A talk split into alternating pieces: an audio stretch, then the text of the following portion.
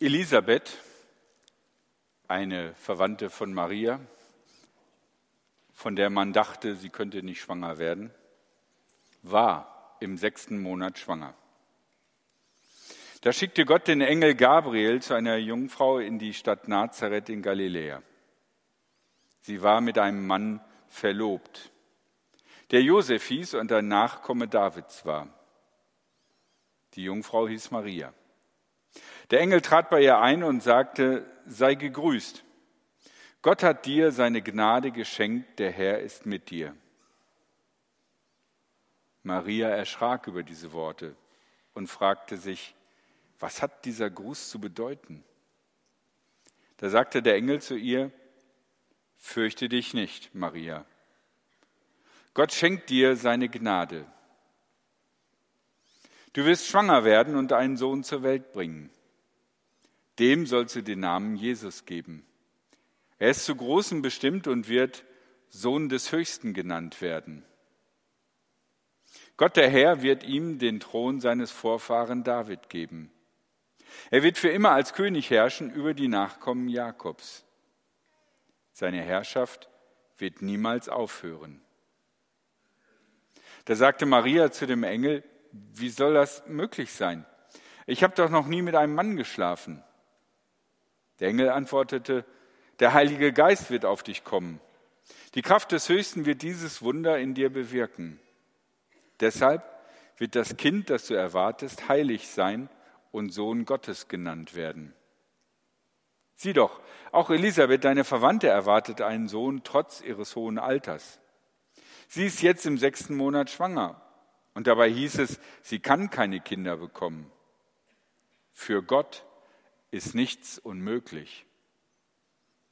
Da sagte Maria, ich diene dem Herrn.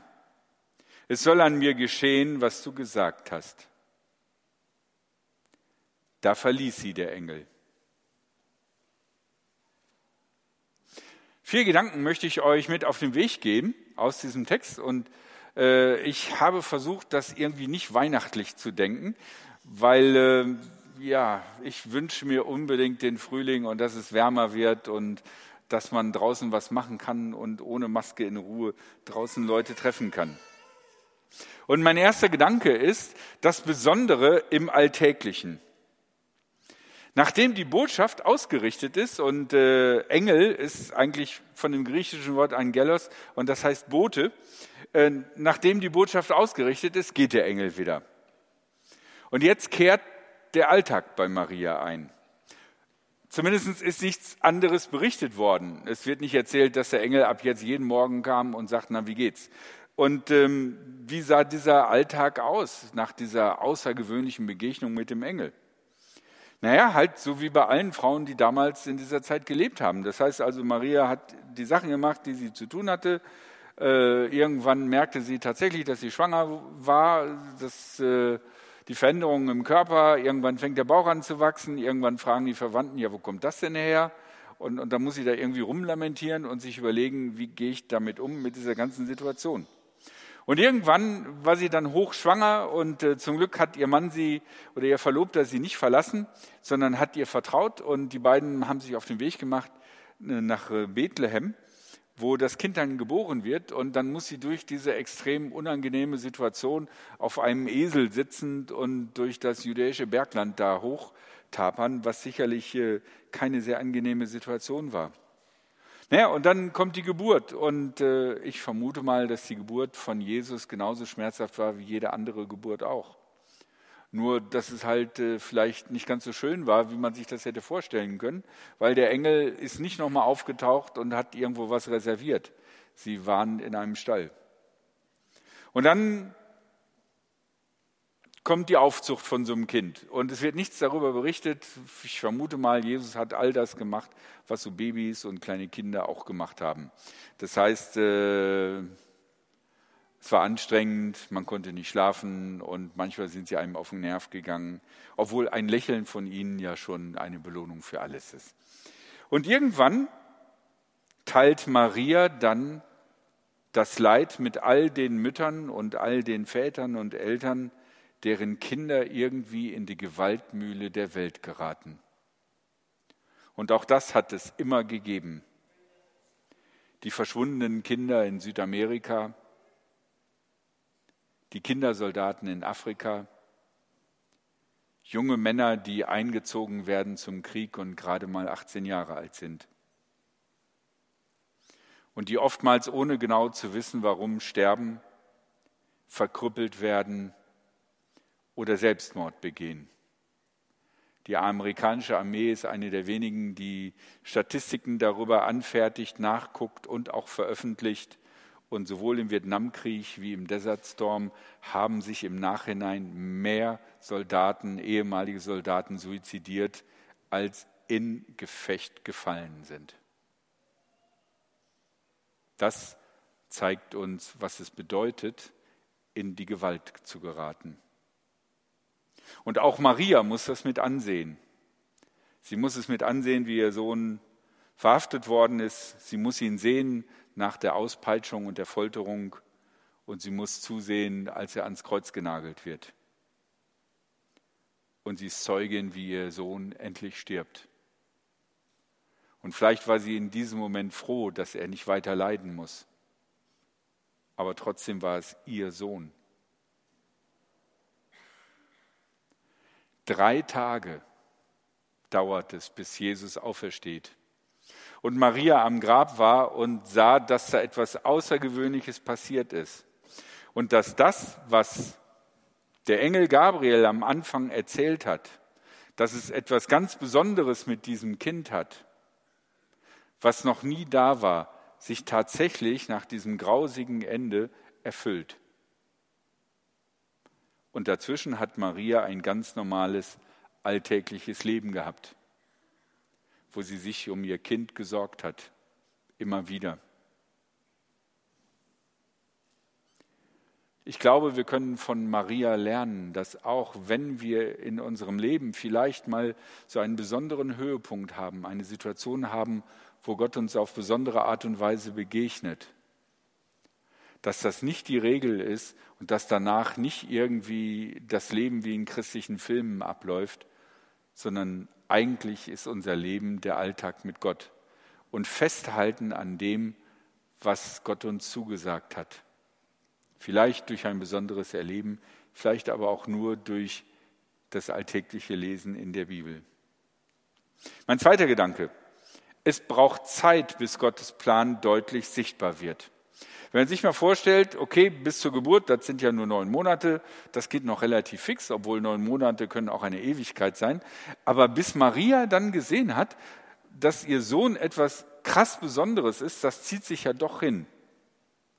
Weil allgemein ist Jesus bekannt als Jesus, der Sohn vom Zimmermann, vom Zimmermann Josef. Und als Jesus später mal in, in, in Nazareth predigt, da sagen die Leute, ja, ja, den kennen wir doch, das ist doch der Sohn vom Zimmermann. Das heißt, äh, da hat keiner in dem Dorf gedacht, boah, bei dem habe ich das sowieso schon immer gedacht. Die Bar Mitzvah bei dem, das war sowas Besonderes, da musste ja was Frommes draus werden. Sondern erst nach 30 Jahren sieht Maria, dass in ihrem Sohn was abgeht und dass er auf einmal nach draußen geht und anfängt zu predigen und dass er nicht einen normalen Weg geht, dass er nicht das tut, was der Sohn eines Zimmermanns normalerweise macht. 30 Jahre. Manchmal sehen wir die Dinge, die Gott in unserem Leben tut, erst im Rückblick, weil die Entwicklungen die Gott in unserem Leben vorantreibt, so klein manchmal sind und so unscheinbar und so alltäglich, dass wir sie nicht deutlich wahrnehmen und erst nach 30 Jahren sehen wir vielleicht, Mensch, ich habe mich sehr verändert. Ich bin tatsächlich zu jemandem geworden, in dem die, die, die Ideen von Jesus Christus Fuß gefasst haben und mich geprägt haben. Mein dritter Gedanke das Annehmen der Botschaft. Okay, die Maria hat eine Engelgeschichte und äh, ich vermute mal, die wenigsten von euch haben bei sich zu Hause einen Engel gehabt. Ich möchte auch gar nicht wissen, bei wem das jetzt alle war, sonst fühle ich mich so klein und mickrig, weil bei mir war das nicht. Aber es gibt eine Situation, die vielleicht schon eine ganze Reihe von uns erlebt haben andere vielleicht noch erleben werden. Den Moment, wo dir etwas gesagt wird und dir klar wird, dein Leben wird von jetzt an nicht mehr so sein wie vorher. Ein Moment, an den ich dran denke, ist, äh, meine Mutter hatte Krebs gehabt und ich äh, bin mit ihr zur Uniklinik gefahren. Die musste wieder irgendwie Chemo kriegen, so, weiß ich, alle sechs Wochen äh, hat sie Chemo gekriegt. Und da sind wir hingefahren und ähm, dann haben wir da gewartet. Ich meine, wer in der Uniklinik arbeitet oder da schon mal war, weiß, was für ein Riesenbetrieb das ist, wie viele Leute die da durchschleusen von überall her. Und dann kamen wir endlich dran und wir sind dann in dieses Zimmer gegangen und da war so eine junge Ärztin, wo ich gedacht habe, darf man so jung schon Ärztin sein? Daran kann man sehen, wie alt ich schon bin, weil die Leute werden immer jünger, wenn man älter wird. Und die hat dann so auf das Datenblatt geguckt, hat meine Mutter angeguckt, hat zwei Sekunden gezögert und in diesen zwei Sekunden wusste ich, das war's. Und ich habe am Blick meiner Mutter gesehen, die wusste das auch. Und in dem Moment war klar, was immer die Ärztin jetzt sagen wird, und die Ärztin sagte, ja, momentan ist das mit der Chemo nicht so gut, Sie müssen sich erstmal so richtig erholen und so. Wir sehen uns in ein paar Wochen nochmal wieder und dann gucken wir mal oder so. Aber das war nicht. Zwei Wochen später war meine Mutter tot. In diesem Moment war mir klar, das ist der Moment. Und ich glaube, es gibt immer wieder in unserem Leben Momente, wo wir merken, jetzt ist nichts mehr so wie vorher. Und manchmal sind das freudige Ereignisse, ich habe jetzt hier so ein drückendes Beispiel genommen, vielleicht weil gerade die Welt so bedrückend ist. Aber es gibt auch freudige Beispiele, aber es gibt Momente, in denen wir wissen, da verändert sich grundlegend was. Und die Frage ist, sind wir bereit, diese Änderungen anzunehmen oder verweigern wir uns und tun so, als wenn wir es nicht gehört hätten? Bei Maria ist es ziemlich cool. Die Maria sagt, obwohl sie bestimmt hart schlucken muss bei diesem Gedanken als nicht verheiratete Frau in der damaligen patriarchal geordneten und strikt äh, geordneten Gesellschaft irgendwie ein Kind zu kriegen, bei Maria sagt, es soll an mir geschehen, was du gesagt hast. Auch wenn eine Nachricht sehr schwerwiegend ist, kommen wir manchmal meistens nicht weiter, wenn wir sie ignorieren und versuchen, äh, sie umzudeuten oder an die Seite zu schieben. Hier an Maria können wir lernen, dass es wichtig sein kann zu sagen, okay, wenn das jetzt dran ist, dann gehe ich diesen Weg. Und stehe zu dem, was sich jetzt ergeben hat und versuche das Beste daraus zu machen.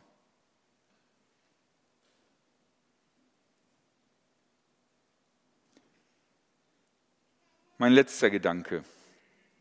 Und das ist jetzt so ein bisschen, ah, ich muss sagen, so ein bisschen wackelig, was ich jetzt erzähle. Es ist interessant, dass in unseren sechs Bildern, die wir haben, kein Bild von Jesus ist. Wir haben drei alttestamentliche Bilder, okay.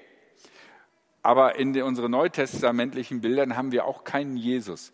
Ich habe immer gedacht, das Bild hier vorne wäre Jesus, wie er ausgepeitscht wird, aber es ist der Stephanus, der gesteinigt wird. Es ist kein richtiger Jesus in unseren Bildern zu sehen. Allerdings, wenn man das jetzt ganz schummerig auslegt, könnte man ja sagen, man könnte in Maria Jesus sehen. Also spätestens, wie sie mit dem dicken Bauch rumlief, könnte man sagen, in dir, Maria, sehe ich Jesus. Und jetzt kommt mein Vergleich und äh, erschlagt mich nicht wegen diesem Vergleich, aber in dieser Hinsicht sind wir alle oder sollen wir alle so sein wie Maria.